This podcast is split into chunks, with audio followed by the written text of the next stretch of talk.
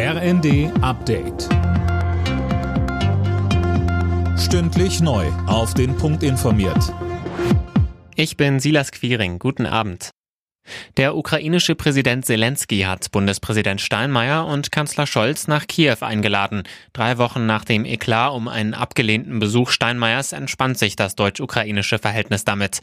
Vorausgegangen war ein Telefonat von Steinmeier und Zelensky. Noch in diesem Jahr sollen die ersten beiden LNG-Terminals in Deutschland fertig sein. Das hat Wirtschaftsminister Habeck bei einem Besuch in Wilhelmshaven bekräftigt. Das sei das acht- oder zehnfache Tempo, das vergleichbare Bauprojekte in Deutschland sonst haben, so der Grünenminister. Mit Blick auf die Kritik an dem Flüssiggasimport sagte er, alles, was wir hier bauen, wird ausgerichtet auch auf erneuerbare Energien, auf Wasserstoff, der dann klimaneutral die großen Verbraucher in Deutschland sicherstellen kann. Insofern ein besonderer Tag, nicht schlecht, was wir die letzten zwei Monate alle zusammen hinbekommen haben, dann vor allem nach vorne gucken kann und sagen kann, der Horizont, den wir gerade sehen, der ist ziemlich groß. Wenn wir so weitermachen, dann werden wir den erreichen.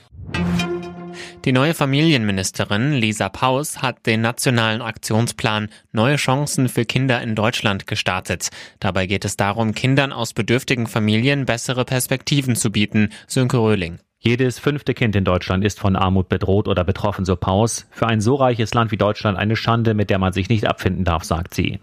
Um gegenzusteuern ist zum Beispiel eine Kindergrundsicherung für Geringverdiener vorgesehen. Außerdem soll es für sie Verbesserungen beim Elterngeld geben. Damit setzt Deutschland eine Empfehlung des Rates der Europäischen Union um. Danach soll jedem Kind in Europa der Zugang zu Erziehung, Betreuung, Bildung, Gesundheit, Ernährung und Wohnraum garantiert werden.